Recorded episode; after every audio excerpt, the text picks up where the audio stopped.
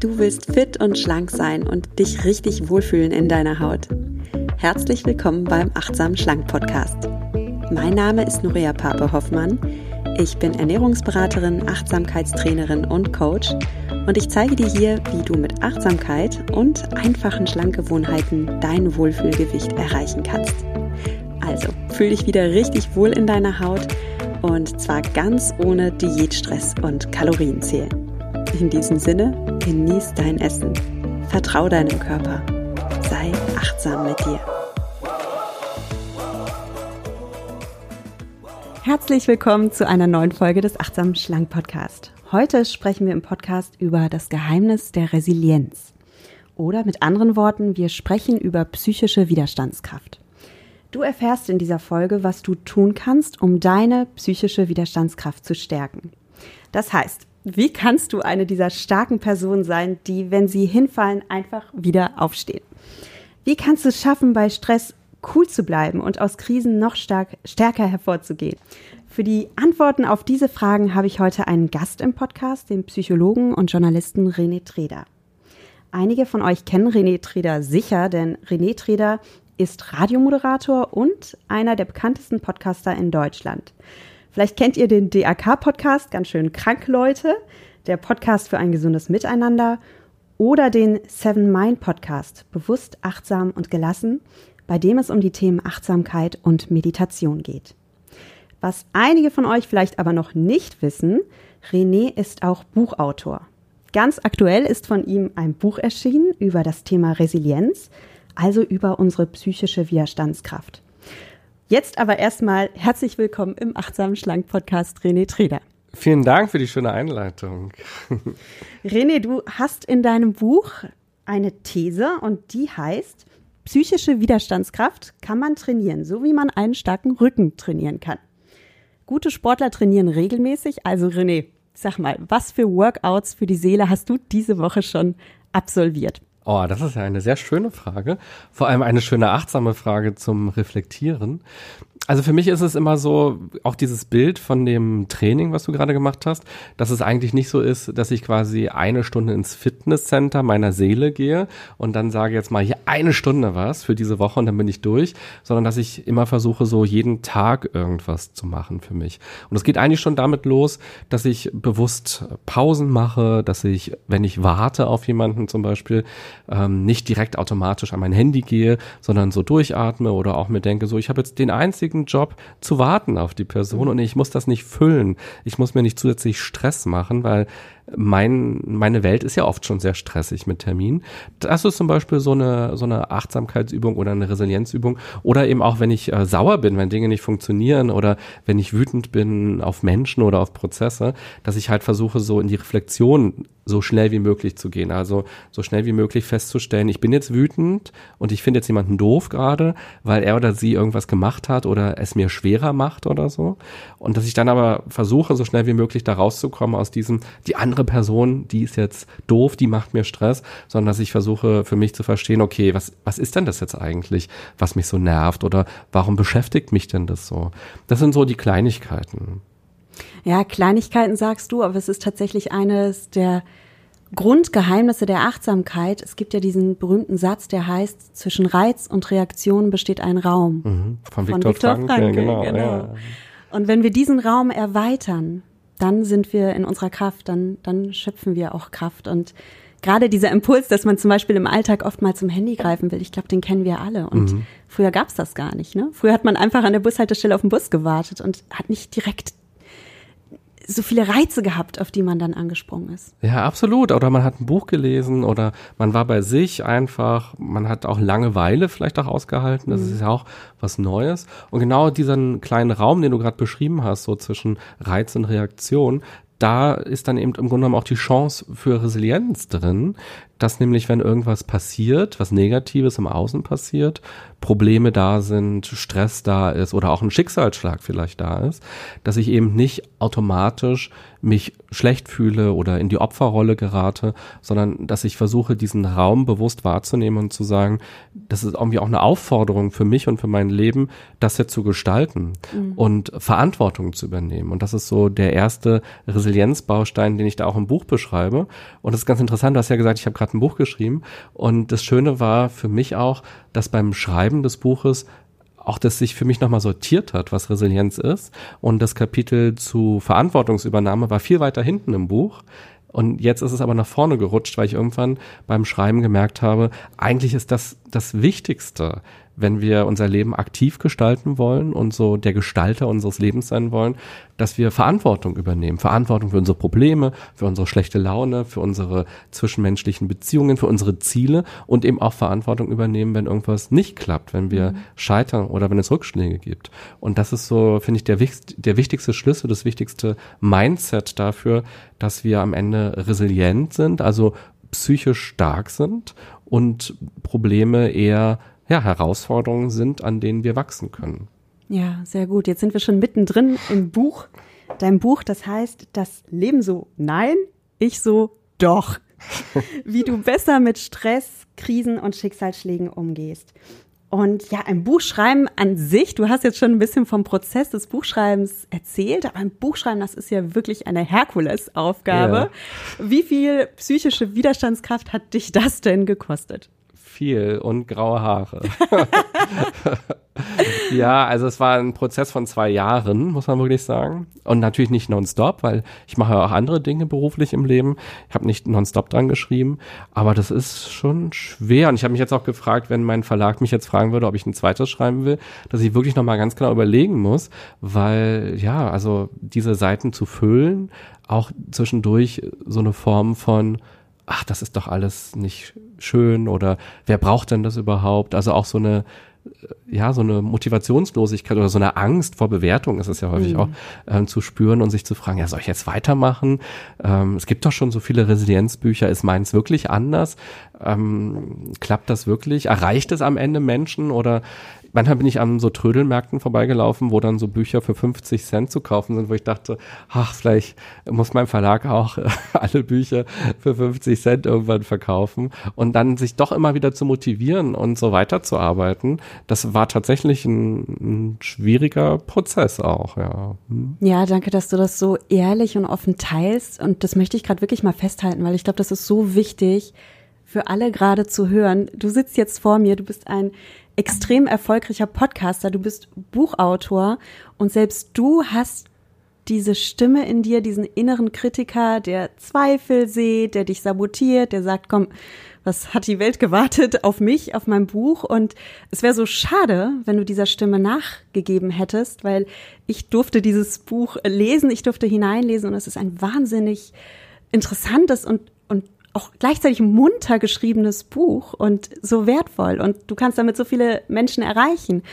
Und ja, du kennst den inneren Kritiker. Was, was machst du, wenn dieser innere Kritiker in dir auftaucht und dich mhm. kleinreden will? Also erstmal danke fürs Feedback, weil du bist ja eine der ersten Leserinnen und du hast ja auch noch ein Exemplar bekommen, wo auch noch ganz viele Rechtschreibfehler drin waren. Also ich habe ich hab dir ein Exemplar geschickt und an dem habe ich dann jetzt auch den Lektoratsprozess weiter vollzogen und jedes Mal gedacht, Mist, jetzt hat Nuria dieses, sich durch diesen Satz quälen müssen, der einfach gar keinen Sinn macht an der Stelle. Also Hochachtung auch dafür, dass du das da dir durchgelesen hast. Ähm, der innere Kritiker. Ja, also ich glaube, ein ähm, sozusagen Resilienz, das ist ja so das Immunsystem der Psyche. Das zu haben heißt nicht, dass einem keine Schwierigkeiten begegnen. Und das heißt auch nicht, äh, perfekt zu sein oder das heißt nicht, ähm, nicht zu hadern und nicht unsicher zu sein, sondern es geht eigentlich eher darum, wie man damit umgeht und was man eben daraus macht. Weil der Kritiker wird vielleicht nicht so verschwinden. Vielleicht kann man es schaffen, mit Achtsamkeit, mit Resilienz, den leiser zu bekommen oder dass er sich nicht so oft meldet. Aber ich glaube, der wird irgendwie immer da sein, weil was Neues zu machen, ist ja immer mit Angst besetzt, bei mhm. jedem Menschen. Und die Herausforderung besteht nur darin, eben sich eigentlich nicht nur davon unterkriegen zu lassen und zu sagen, wie kann ich denn jetzt gut mit diesem inneren Kritiker umgehen und was ist mir denn wirklich wichtig? Das ist so das. Und ich versuche halt zu verstehen, das war halt so die Frage, wie gehst du damit um? Ich versuche zu verstehen, was will denn der jetzt von mir eigentlich, dieser innere Kritiker? Warum sagt er denn das? Ist ja eigentlich total doof und gemein. Und der will mich ja schützen, ganz häufig.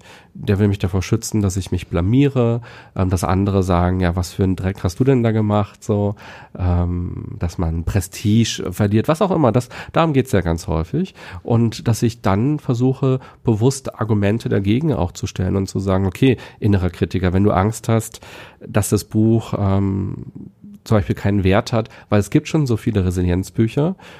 Was kannst du denn jetzt, während du das schreibst, vielleicht doch nochmal bewusst anders machen, ähm, um es anders zu machen als andere Resilienzbücher. Also, dass ich die Kritik sozusagen auch ernst nehme, die der mir sagt, unter Umständen, und gucke, kann ich was machen? Oder eben auch ein Argument dagegen stelle und sage, naja, klar, es gibt viele Resilienzbücher, aber meins ist eben sehr anwendungsorientiert und nicht so wissenschaftlich.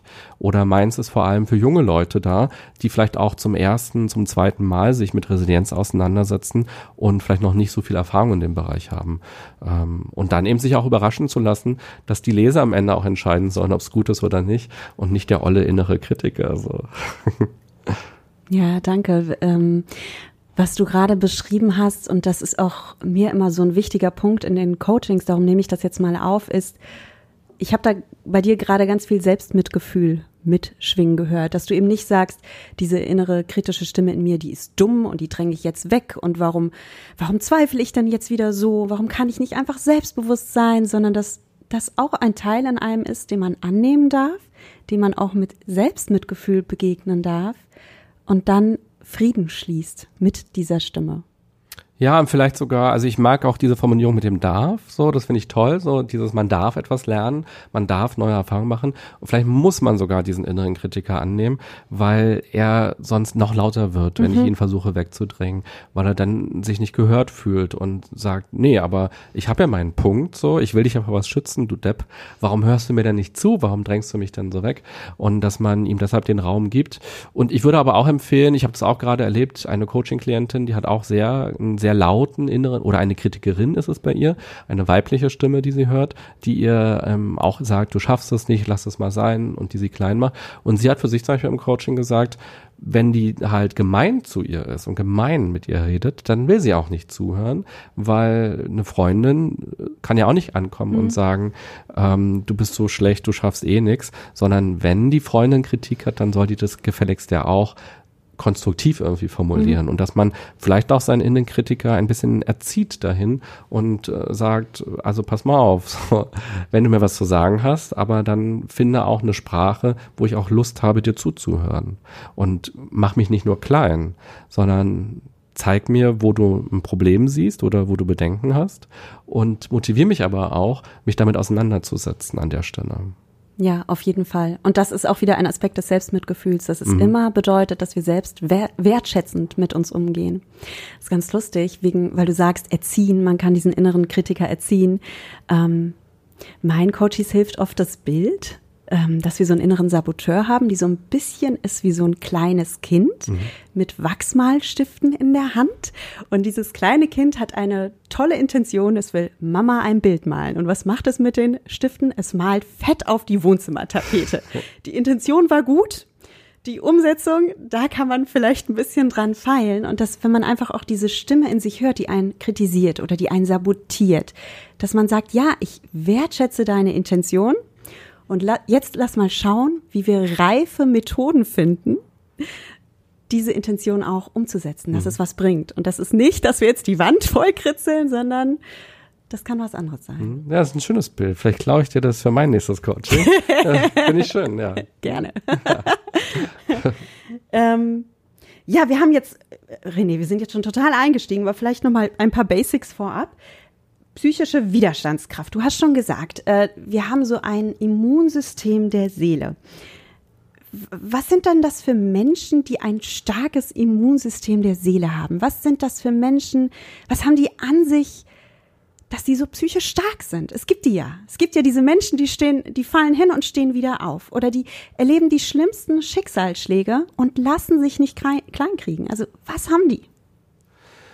Ja, das ist eine sehr gute Frage und eine sehr große Frage, die man gar nicht so in einem Satz beantworten kann. Also diese Menschen haben im besten Fall in ihrer Kindheit was was sehr Starkes mitbekommen, dass sie halt zum Beispiel Erfahrungen machen durften und auch scheitern durften und aber trotzdem Liebe zum Beispiel erfahren haben von ihren Eltern.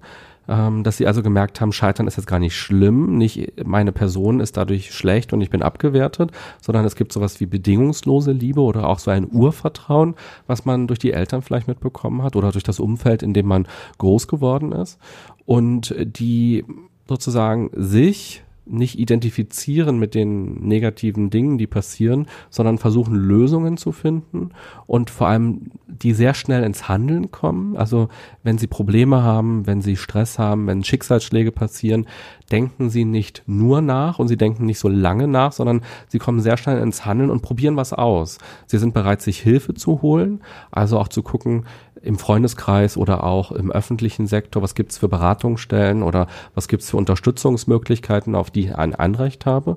Und sie versuchen also den Blick zu weiten und sind nicht in der Opferrolle und sagen, ja, kein Wunder, dass mir das passiert ist. Das ist ja so typisch für mich oder ähm, das Schicksal will nicht, dass ich vorankomme, sondern die fragen sich, wie kann ich dafür Verantwortung übernehmen? Und dann tun sie was dafür. Und jetzt habe ich ja so viel über die Kindheit gerade geredet und gesagt, die haben das wahrscheinlich da mitbekommen. Das ist ein, eine ganz wichtige Phase für uns, so die Kindheit. Aber nicht jeder hat das in der Kindheit mitbekommen.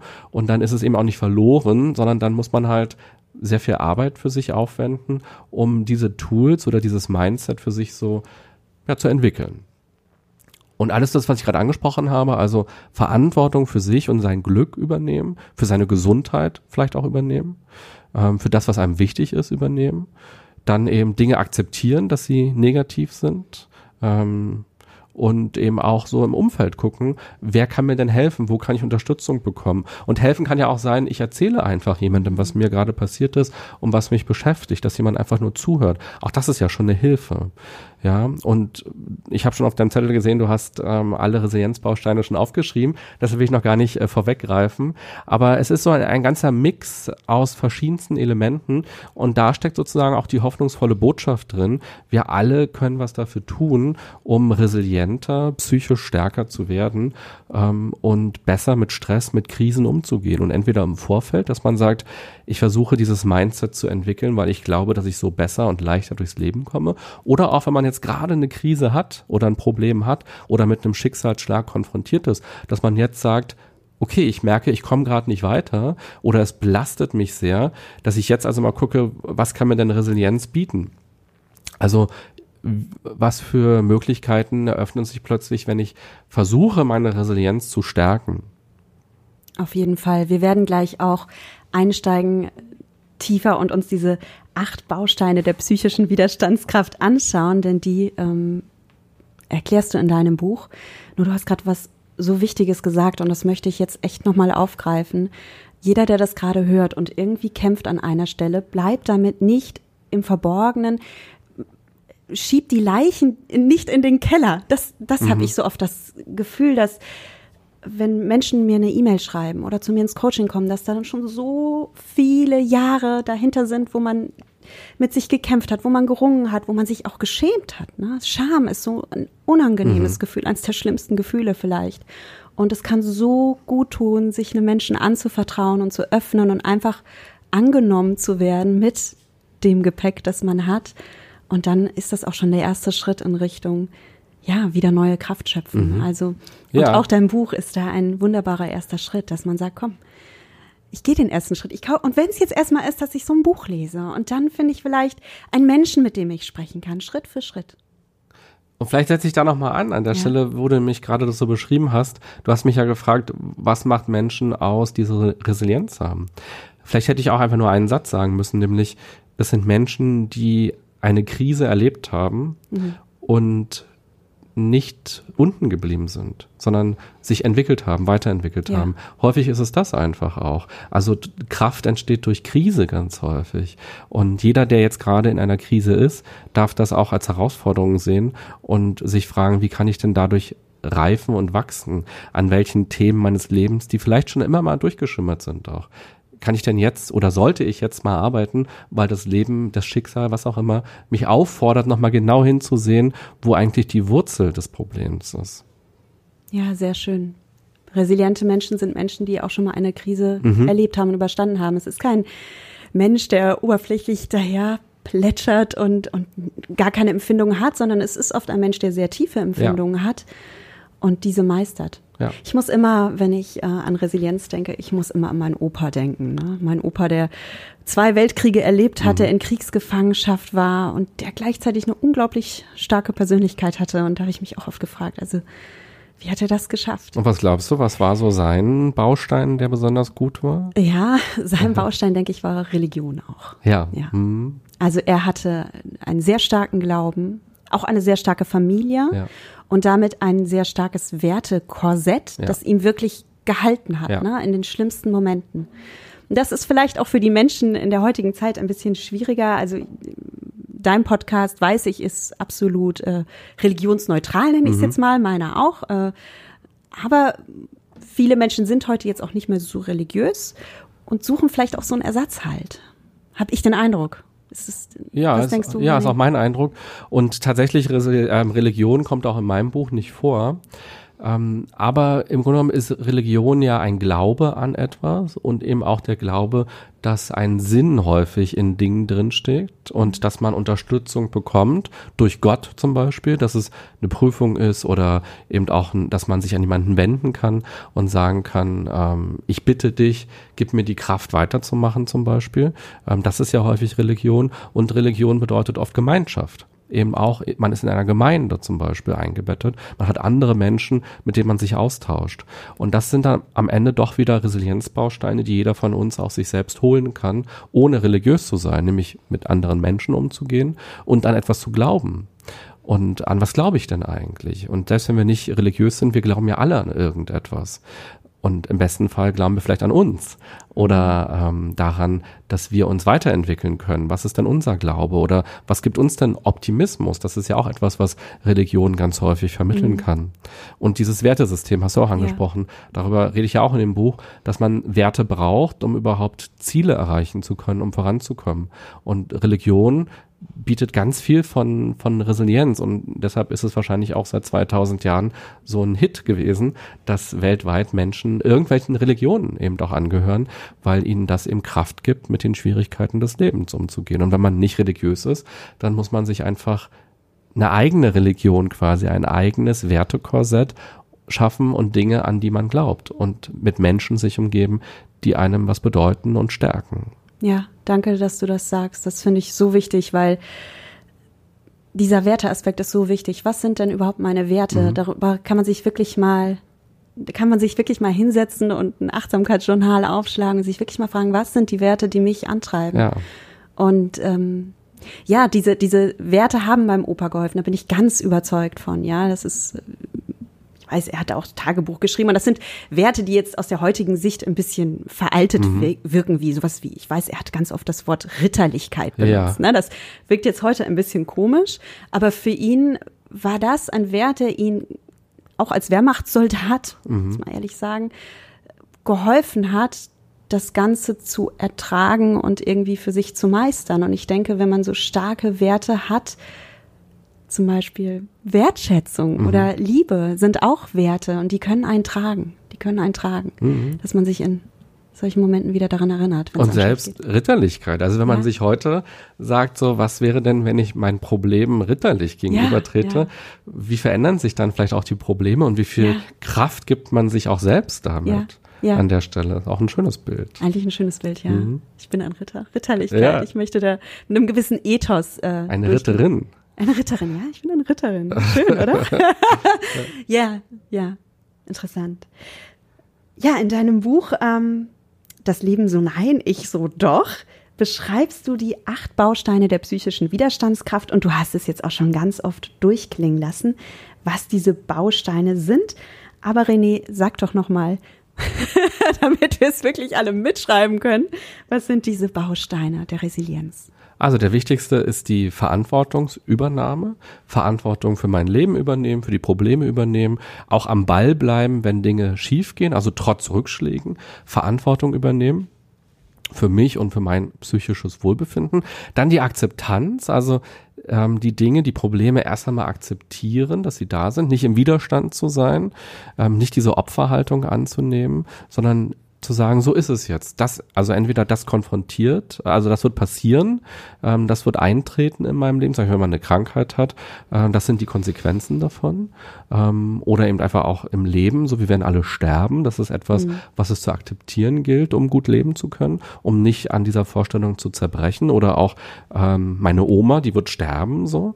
Ähm, das gilt es erstmal zu akzeptieren und dann eben zu gucken, wie kann ich denn daraus sozusagen im Hier und Jetzt auch Kraft schöpfen. Und was ist die Konsequenz? Und die Konsequenz wäre eben, sie so oft es geht zu treffen und mhm. mit ihr eine gute Zeit zu verbringen und nicht zu sagen, sie muss 130 Jahre alt werden und dann war alles schön, sondern zu sagen, ja, wenn sie aber auch, keine Ahnung, mit 80 stirbt, ähm, dann ist das so, das kann man nicht beeinflussen, aber ich kann beeinflussen, wie ich jetzt im Hier und Jetzt mit ihr die Zeit verbringe und das mhm. eben auch für, aufs eigene Leben übertragen. Also das ist wichtig. Ganz, ganz kurz, René, ja. ich würde da mal gerne, weil nicht, dass es so durchflutet, da würde ich auch ganz gerne mal reinspringen, weil Akzeptanz, du sagst es so leicht, aber ich denke, wir alle kennen dieses Gefühl, etwas Schlimmes passiert. Mhm. Und wir sind im Widerstand mhm. und sagen, das kann, das, das darf nicht sein. Das darf nicht sein. Also der Partner trennt sich, ja. Nein, nein, das ist meine große Liebe, der darf nicht gehen. Oder ja, äh, jetzt gerade Corona bedingt. Mhm. Viele haben es erlebt. Es, es entstehen gerade wirtschaftliche Probleme. Das eigene Unternehmen geht pleite, man verliert seinen mhm. Arbeitsplatz, man denkt, nein, nein, nein, nein. Wie gehe ich mit diesem Nein um, mit diesem auflehnen gegen das, was im Außen passiert?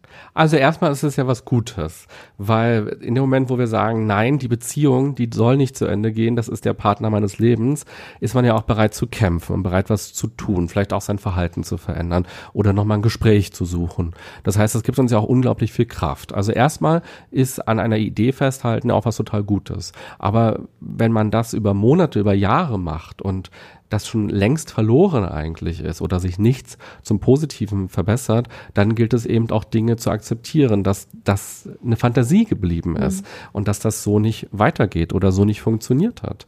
Also auch das, das Erlebte zu akzeptieren, auch traumatische Dinge in der Kindheit, mhm. in der Jugend, im Erwachsenenalter zu akzeptieren, dass das zur eigenen Biografie dazugehört. Ja. Und wie das gelingt, das ist ein ganz langer Prozess.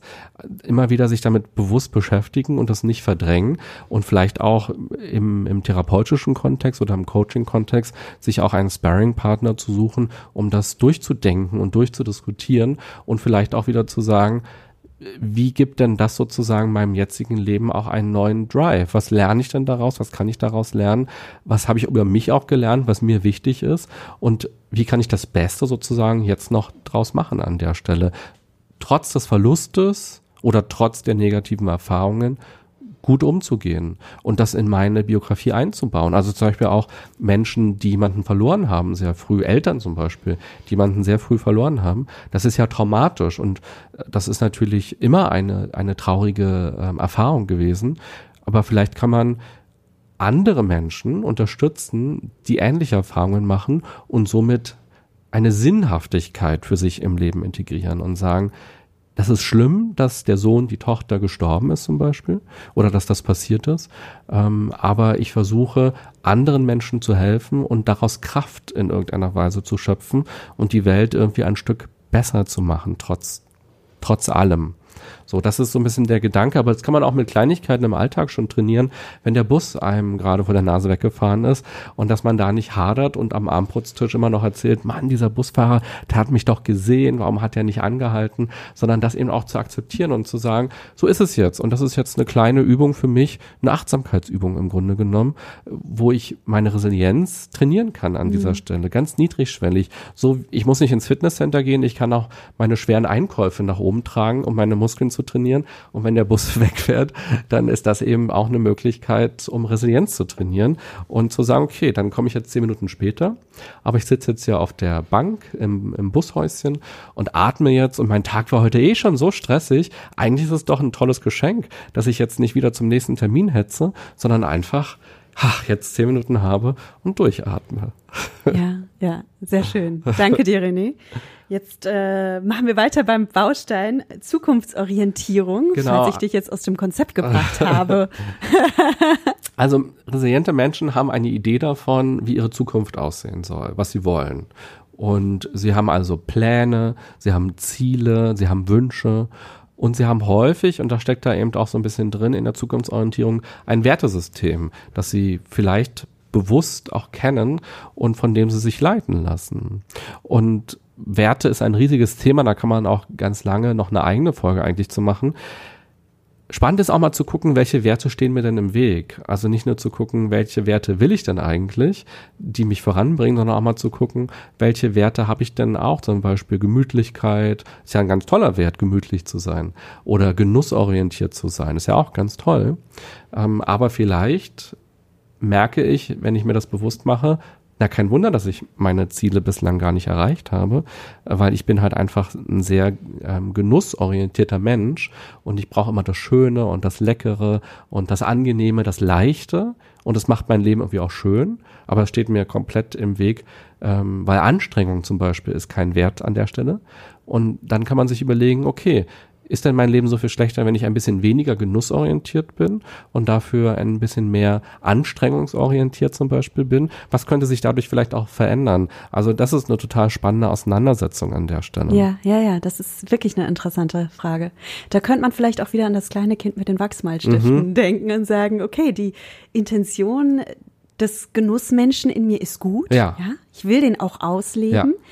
Wie kann ich den denn noch ausleben, als jetzt ständig Schokolade zu ja. essen, ne? um jetzt mal ein bisschen ja. so an das Thema Essen heranzugehen. Mhm. Ja, wie kann ich mir Genuss verschaffen? Ich habe anscheinend ein starkes Bedürfnis mhm. danach. Und ja. es gibt so viele Sinne, die wir auch noch befriedigen können nicht nur den Geschmackssinn. Mhm, genau. Dann das nächste ist die Lösungsorientierung. Stopp, René, ja. eine Frage habe ich noch. Das ist ganz wichtig, weil die bekomme ich ganz oft gestellt und ich finde das eine hochspannende philosophische Frage. Äh, du arbeitest ja auch mit Achtsamkeit. Mhm. Jetzt werde ich oft gefragt, wie kann ich denn achtsam sein, sprich im Hier und Jetzt leben, akzeptierend sein und gleichzeitig Ziele für die Zukunft haben und sagen, ich will jetzt aber zum Beispiel meinen Körper nicht so akzeptieren, wie er ist. Ich will abnehmen. Mhm. Nur mal, um ein Beispiel zu nennen. Ja. Wie verändert man das? Also Achtsamkeit bedeutet ja, dass ich mich entscheide, bewusst im Hier und Jetzt zu sein. Aber es gibt ja noch die Vergangenheit und es gibt die Zukunft. Und häufig ist es ja so, dass dieser Autopilot anspringt und ich ganz automatisch alte Geschichten raushole und in der Vergangenheit bin und sage, oh Gott, was habe ich damals alles erlebt und wäre das nicht passiert oder was habe ich gestern oder wohin erlebt und das immer wieder aktiviere mit ganz viel Energie und dann bin ich nicht achtsam. Oder eben, ich gehe in die Zukunft und habe Katastrophengedanken und frage mich, oh Gott, das ist ja alles so schrecklich, wie soll, was soll überhaupt werden und ich habe Angst und geht eh alles schief. So, dann sind wir auch nicht achtsam. Aber Achtsamkeit bedeutet auch, sich zu entscheiden, zu sagen, ich will jetzt bewusst in die Vergangenheit gehen und mhm. mich damit konstruktiv auseinandersetzen oder eben auch, ich will bewusst in die Zukunft gehen und mich mit meiner Zukunft auseinandersetzen und mich fragen, ja, was will ich denn eigentlich im Leben? Und mhm. du hast das Beispiel gebracht, ich will abnehmen oder so und ein achtsamer Umgang damit wäre, sich zu fragen, ja, warum will ich denn das eigentlich? Mhm. Warum ist das für mich ein Ziel? Was verbinde ich denn damit eigentlich? Und auch ganz ehrlich zu sich zu sein, auch schonungslos ehrlich zu sein und dann vielleicht auch auf Punkte zu kommen, dass man sagt, naja, dann ähm, kann ich mich wieder auf Partnersuche begeben. Und dann vielleicht aber auch diese Irritierung, also die Irritation zu spüren und zu sagen, huch, habe ich das jetzt wirklich gedacht? Also ich darf erst wieder mich bei irgendeinem Online-Portal anmelden oder erst wieder jemanden daten, wenn ich zehn Kilo weniger habe. Warum denn eigentlich? Also ich bin ich jetzt nicht liebenswert oder muss ich mich jetzt verstecken? Das bedeutet eigentlich achtsam, sich damit auseinanderzusetzen und dann eben zu sagen, okay, und wie kann ich jetzt eigentlich zehn Kilo abnehmen? Ähm, wie erreiche ich dieses Ziel dann eigentlich? Und was sind meine Wege dahin? Nicht nur dabei zu bleiben und zu sagen, ach, ich sehe mich irgendwie zehn Kilo weniger und dann bin ich ähm, toll, dann ist mein Leben leichter, sondern auch zu sagen, gut, und was bin ich bereit dafür zu tun? Das ist dann eben eine achtsame Auseinandersetzung damit. Man muss nicht immer nur im Hier und Jetzt sein, im Sinne von ich ähm, höre, sehe, rieche, schmecke, was hier gerade ist, sondern auch sich bewusst und achtsam mit der Zukunft auseinanderzusetzen mhm. und mit sich selbst auch dann ehrlich zu sein. Mhm. Ähm, das steckt da auch drin, ja. Mhm. Wichtig finde ich, dass man nicht in diese Wenn-Dann-Falle tappt. Mhm. Ne? Also wenn ich erst in kleiner Größe 36 passe, mhm. dann kann ich auch wieder daten gehen, sondern ja, ich darf ein Ziel haben, ich darf abnehmen wollen und ich wertschätze mich als die Person, die ich jetzt bin, mit dem Körper, den ich jetzt habe, ja. mit dem, was ich jetzt bin. Ne? Das, das, das ist für mich auch kein Widerspruch, sondern Total. es ist ein, ein, aus Selbstmitgefühl heraus, aus Selbstliebe heraus setze ich mir Ziele, weil ich mein Potenzial entfalten will, weil ich in meine Kraft kommen will, weil ich in mein Strahlen kommen will. Und das heißt nicht, dass ich mich nicht im Hier und Jetzt annehme und liebe. Ja, und auch Ziele vielleicht zu hinterfragen. Also in, in dem Buch habe ich auch ein Bild ähm, oder eine Geschichte reingeschrieben, die ich immer wieder gerne erzähle und die ja, finde ich, viel Kraft hat. Und zwar, du hast es schon gelesen, ähm, ich bin durch die Straßen gelaufen in Berlin und habe eine Frau gesehen, die ganz viele Hunde ausgeführt hat, äh, die Gassi gegangen ist mit ganz vielen Hunden. Das waren alles verschiedene Hunderassen. So. Und dann habe ich diese beobachtet und da war so ein Mops dabei und so ein Windhund und ein Bernardiner und ein Schäferhund und total verschieden. Die sehen ja alle verschieden aus. Und der Witz ist, die haben ja alle die gleich, fast die gleichen Gene. Die haben alle Hundegene. Und trotzdem sehen sie so verschieden aus, weil sie sich dann doch in einen ganz kleinen Genteil unterscheiden. Und der Mops, der ist eher ein bisschen rundlicher und kleiner und der hat so ein paar Pölsterchen mhm. und der Windhund, da gucken die Rippen raus. Der hat lange Beine und der ist ganz dünn. So. Und wenn jetzt der Mops immer zum Windhund guckt und so sagt, oh, der hat so schöne Beine und die brauche ich auch, erst dann bin ich glücklich, dann verpasst er sein Leben gerade und ist so ungerecht, weil er wird aus genetischen Gründen niemals so aussehen können, die der Windhund. Und es gibt ja ganz viele Menschen, die sind ja ganz verliebt in Möpse. Von daher, ähm, ja, ist er ungerecht sich selbst gegenüber, wenn er sich so vergleicht. Und das bedeutet auch achtsam mit seinen Zielen umzugehen ja. und zu sagen, warum schiele ich denn den Frauen oder den Männern im Bus oder auf der Straße hinterher und verlange von mir, dass ich so aussehe, obwohl ich vielleicht eher Mops-Gene habe als Mensch. Ähm, so nur weil wir alles Menschen sind und die gleichen Gene haben, haben wir trotzdem nicht die gleichen Möglichkeiten und werden nie genauso aussehen. Und jemand kann vielleicht ganz leicht schlank sein oder hat eine ganz ähm, schmale Hüfte. Aber das werde ich nie haben. Und auch das bedeutet also auch zukunftsorientiert zu sein und zu sagen, ich darf dieses Ziel auch aufgeben. Und das ist nicht schlimm, das ist auch wieder Akzeptanz an der Stelle zu sagen, ich akzeptiere, dass ich so aussehe, wie ich aussehe dass ich nie so aussehen werde, wie ich vielleicht gerne aussehen würde wollen. Und jetzt gucke ich mal hin, warum ich denn glaube, dass ich so aussehen müsste. Und würde sich dann eigentlich wirklich so viel bei mir verändern? Oder ist es nicht eher mein Selbstvertrauen, an dem ich eigentlich arbeiten müsste oder Selbstliebe praktizieren müsste, äh, bevor ich abnehme? Ja. Ganz, ganz wichtig, ja. Das ist, dass äh, meine Hörerinnen und Hörer wissen das auch, denke ich, dass es bei mir nicht darum geht, sich irgendwie in 14 Tagen irgendwie schlank zu hungern, sondern ins eigene ins eigene Wohlfühl-Ich mhm. zu kommen. In das, was ich von Natur aus sein darf ja. auf dieser Welt, ja, wofür ich auch hier bin, äh, innerlich und ja, auch äußerlich, dass ich das leben darf, so wie ich mich mhm. wohlfühle. Und das ist absolut ein wunderschönes Bild mit den, mit dem Mops und dem Windhund. Ja, ja. Ja. Ich kenne so einen Satz, den finde ich auch gut. Du kannst der saftigste Pfirsich am Baum sein. Wenn jemand keine Pfirsiche mag, mhm. dann mag er keine Pfirsiche. Ja. das ist okay so. Und das bezieht sich ja nicht nur aufs Äußere, es bezieht sich auch aufs Innere. Ja, mhm. Äh, wir hatten vorhin äh, von deinem Buch gesprochen, dass du auch Zweifel hattest, dieses Buch zu schreiben. Ja, und es wird vielleicht auch mal eine Ein-Sterne-Rezension auf ja. Amazon geben. Ja. Klopfen wir auf Holz und es tut weh. Und gleichzeitig kann man sich sagen, ja, okay, dann ja. Ich bin ein Pfirsich, ich bin keine Banane. Ja, also ich bin genau, ein Mops. Die wird es auf jeden Fall geben. Und ja. es gibt ja auch für den Podcast Rezensionen. Und ja. ich, lese, ich lese mir die auch gerne durch, weil oft finde ich es sehr motivierend, was Leute da schreiben, weil das oft sehr wertschätzend ist, was Leute mir in den Rezensionen schreiben. Und das ganz toll ist und mich auch motiviert, weil wir machen jetzt ja auch gerade einen Podcast und du weißt gar nicht, wer hört eigentlich zu. Und ich finde es schön, ich mache ja auch Workshops und ich da finde es einfach schön zu sehen, was passiert so. Und da gibt es natürlich auch manche Rezensionen, die sind ähm, negativ negativ. Und dann muss ich halt auch gucken, ähm, sozusagen glaube ich jetzt oder, oder ist dieses Argument, was die Person da schreibt, etwas, womit ich was anfangen kann? Und ich habe auch schon mal was geändert. Also jemand hat mal was kritisiert auf, ähm, auf iTunes im Podcast, für den Podcast, was ich mache. Und dann habe ich nachgedacht und dachte mir, ach, eigentlich hat er recht. So, eigentlich stimmt das. Und ich ändere das jetzt. Und dann gibt's aber auch Rezensionen, wo ich denke, nee, der Podcast ist einfach nichts für dich. Mhm. Ähm, für dich ist ein, ein anderer Podcast besser, aber deshalb muss ich den jetzt nicht so machen, wie er für dich passt, sondern es gibt tausende Hörer, für die ist der Podcast gut so. Und deshalb ist es okay, wenn du den auch doof findest. Ist ja Geschmackssache und du bist an einem ganz anderen Level. Ähm, von daher ist es in Ordnung, dass du das doof findest. Aber ja, wenn unter dem Buch dann, es geht ja auch um das Mixverhältnis, dann ähm, negative Kommentare sind, dann ja, gilt es das auch nochmal, sich anzugucken, was das mit mir macht und mhm. was ich daraus auch vielleicht mitnehmen kann, ja. Mhm. Mhm. Ja, es ist auch, es ist auch herausfordernd. Äh, äh, ja, komm, Kritik oder negatives Feedback tut immer ein bisschen weh. Ja, es wäre ja komisch, wenn man da immer kalt bliebe. Aber das Und, ist ja übrigens auch der Grund, Entschuldigung, wenn ich dich ja. kurz unterbreche, weil es gibt ja ganz viele Menschen, die wollen gerne ein Buch schreiben. Ja. Und das ist ja eine ganz schöne Vorstellung. Oh, ich habe ein Buch geschrieben. So, irgendwann habe ich es in der Hand.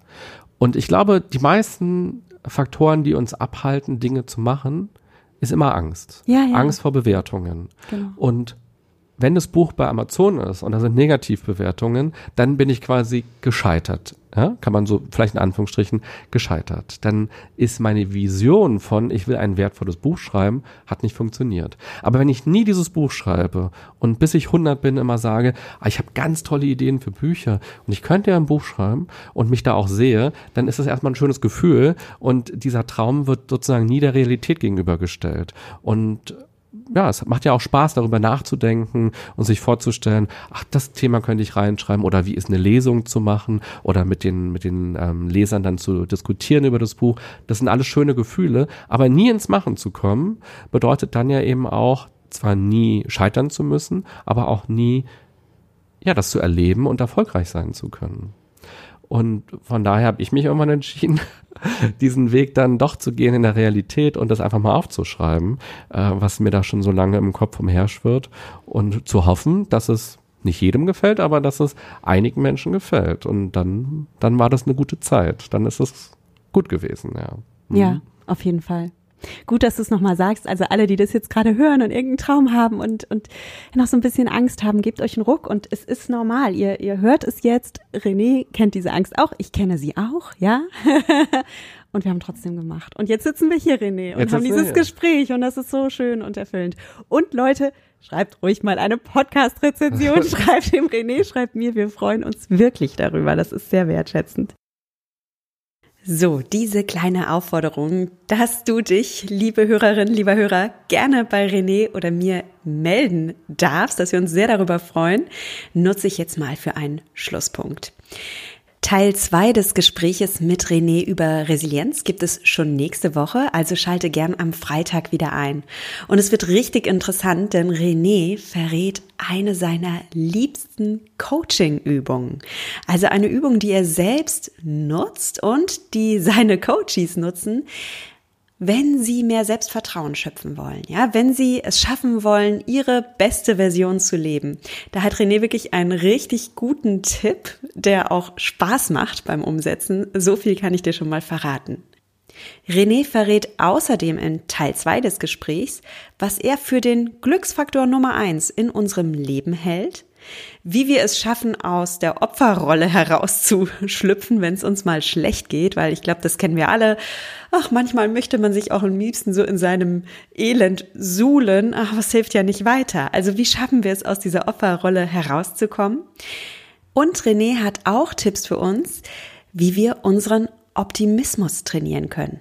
Jawohl, Optimismus kann man trainieren. Du wirst nicht entweder als Optimist oder Pessimist geboren, sondern du kannst tatsächlich dir ein optimistischeres Mindset antrainieren. Und das ist extrem praktisch, wenn du negative Glaubenssätze loswerden willst. Und vielleicht hast du ja auch gerade in Bezug auf dein Essverhalten oder auf deine Figur so ein paar negative Glaubenssätze, die immer wieder in deinem Gehirn aufploppen, die dich einfach daran hindern, in deinem Wohlfühlkörper zu leben. Und wenn das so ist, dann schalte gerne nächsten Freitag wieder ein. und hol dir ein bisschen Inspiration, wie du deine negativen Glaubenssätze abdämpfen kannst, ja, vielleicht sogar loswerden kannst. Also, wenn dich diese Themen interessieren, dann schalte gerne nächsten Freitag wieder in den Achtsam Schlank Podcast hinein. Und wenn dir der Podcast gefällt, hey, wie gesagt, ich freue mich total, wenn du eine Rezension hinterlässt. Das kannst du auf iTunes machen. Und du kannst auch gerne auf Facebook auf meine Seite vorbeischauen. Nuria Pape, achtsam abnehmen ohne Diät. Da können wir uns connecten und da kannst du mir auch gerne eine Bewertung hinterlassen. Wenn du mehr über René und sein Buch erfahren möchtest, dann schau mal vorbei auf www.renetreder.de. Und René ist auch selbst Podcaster. Er macht zwei Podcasts gleich, den DAK Podcast und den Seven Mind Podcast. Er ist auch richtig erfolgreich auf YouTube und hat da viele kleine Videos mit Inspiration zum achtsamen Leben und mit kleinen Tipps aus der Psychologie. Also auch da kannst du ihn gerne finden. Und sein Buch heißt das Leben so nein, ich so doch, wie du besser mit Stress, Krisen und Schicksalsschlägen umgehst. Das Buch findest du überall im Buchhandel, natürlich auch online und es gibt auch ein Hörbuch. Alle Links zu René verlinke ich dir natürlich in den Show Notes. Also wenn du einfach auf meine Website kommst, www.achtsamschlank.de und dann in den Blog Podcast Bereich gehst, da findest du alle meine Podcast Folgen und natürlich auch diese und da gibt es alle Links zu René. Du kannst es also gar nicht übersehen. So, in diesem Sinne, ich freue mich sehr von dir zu hören und verabschiede mich wie jedes Mal mit den Worten, genieß dein Essen. Vertrau deinem Körper. Sei achtsam mit dir. Deine Nuria.